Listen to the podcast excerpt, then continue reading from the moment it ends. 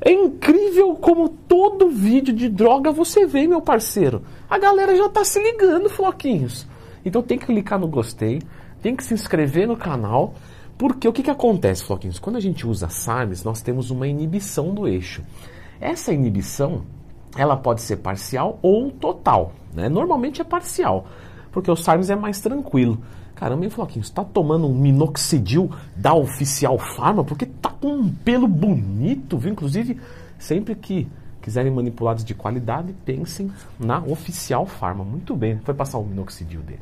Mas voltando aqui. Então o Floquinhos usou SARMs e ele teve uma atrofia testicular e esse testículo foi retirado. Foi por isso que ele castrou-se, pelo abuso dos esteroides. Eu salvei ele nessa vida. Mas, você que ainda tem os seus testículos, ou você que é mulher e, e, e, tem o que é para ter, né? É, vamos saber como é que a gente faz uma TPC para os SARMs. Quando nós falamos de, do uso de qualquer droga, nós estamos falando sempre de acompanhamento médico. E o que eu estou dividindo aqui é o que eu vejo na prática, com os médicos que acompanham a minha saúde, que a gente conversa, o que eu vejo nos fóruns, o que o pessoal erra e tal. Então, isso aqui é totalmente de cunho teórico, não vai ser jumento de achar que vai fazer um ciclo assistindo o vídeo do YouTube, porque vai dar errado. Mas vamos lá, para a gente conversar um pouquinho sobre. Quando se tem a utilização dos SARMs ou dos esteroides anabolizantes, né, uh, vamos se focar aqui nos SARMs, nós temos uma inibição normalmente parcial do eixo. O que isso quer dizer? Quer dizer que, vamos pegar um homem como exemplo, mas pode ser uma mulher também, porque a mulher também abaixa sua testosterona. Um homem que tem, sei lá, 500 de texto. A gente coloca aí o mínimo como, vai, mínimo, mínimo, mínimo 200. Um 250, 300 aí, mais, né?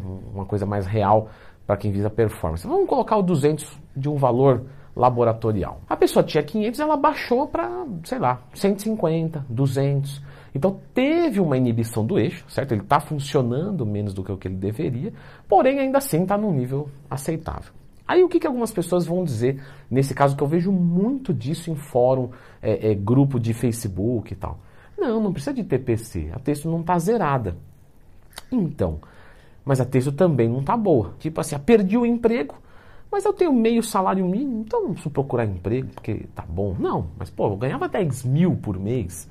Então, vou buscar isso ou vou ficar com meio salário? Não, vou buscar o 10 mil, né, Leandro? Lógico, óbvio. Então, na testosterona é a mesma coisa. Você tem que buscar o melhor valor possível. Então, você quer voltar para isso. O corpo vai voltar para isso sozinho? Muito provavelmente, só para não usar essa palavra, tá? Mas quase que certamente, só para não usar o com certeza, ele vai voltar. Então, eu não vou fazer TPC. Sim, só que o tempo que demora é que é o lance que você deve prestar atenção. Ou seja, você deve sempre pensar que vamos fazer uma TPC para recuperar mais rápido o eixo é muito melhor do que ele voltar de qualquer forma, só que demorar mais, claro.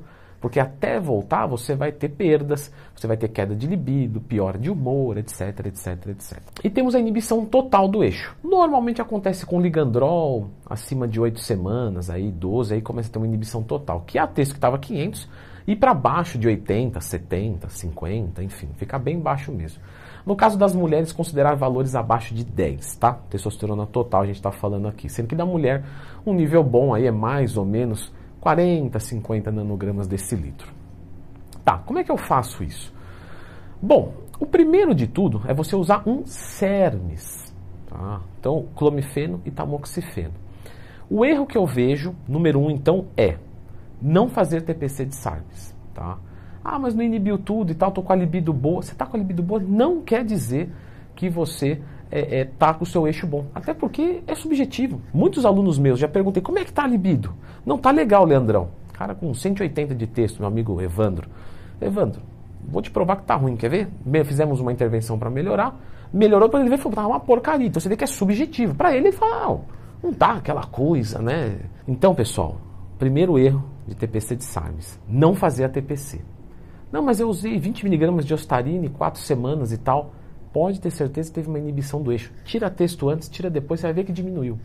Então, nesse sentido, você vai fazer uma TPCzinha.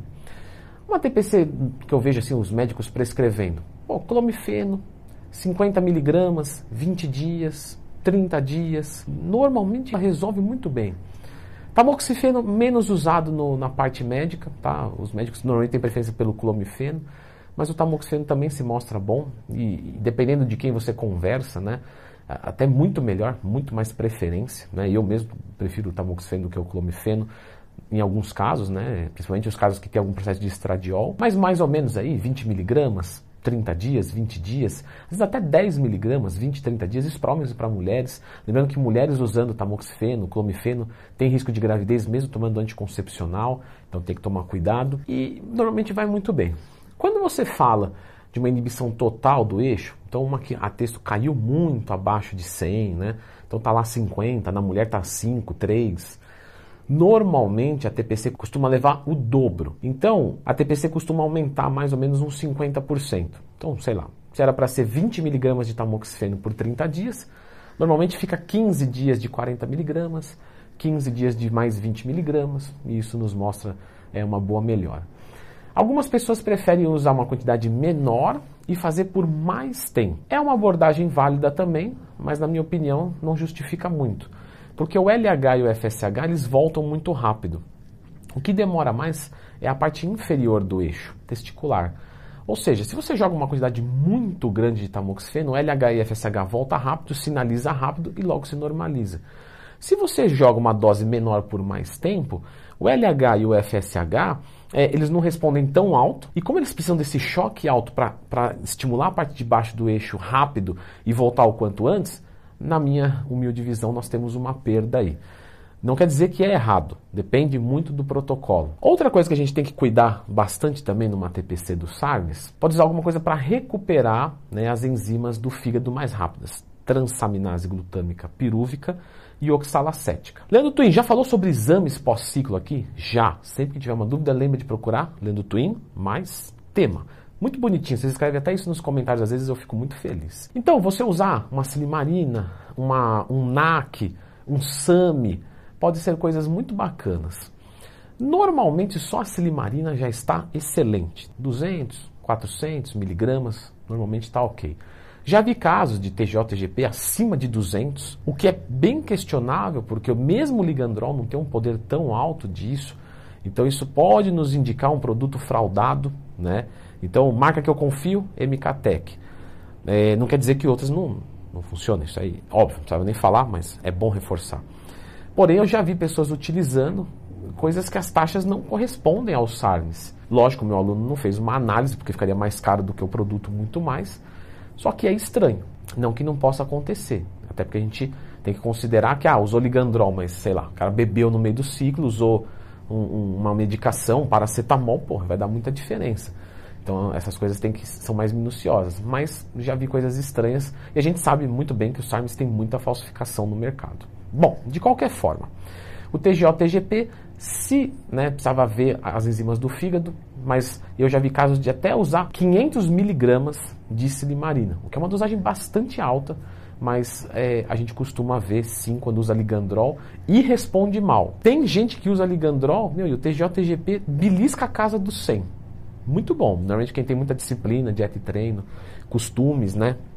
É, é, hábitos alimentares de longo tempo, etc., costumes bons, você tende a responder melhor aos hormônios. Alguns alunos meus vêm até com esse questionamento: Leandro, será que não devo usar alguma coisa para o colesterol? Meu LDL subiu muito, meu HDL baixou muito, etc.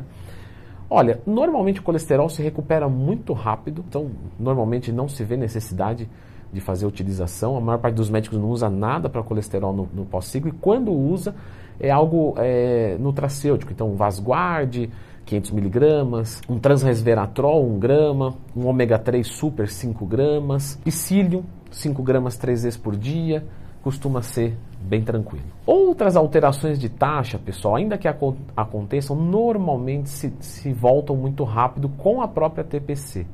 Sendo que boa parte das TPCs que eu vejo de é, SARMs utiliza-se simplesmente o tamoxifeno ou o clomifeno e, e, talvez um ou outro fitoterápico. Fitoterápicos eu gostaria de lembrar que eu confio e gosto da Oficial Farma, não tenho cupom, não me mandem direct, né, tá? não tem comissão, nada. Se quiser comprar, vai lá e compra, usa o cupom de outra pessoa, tranquilo.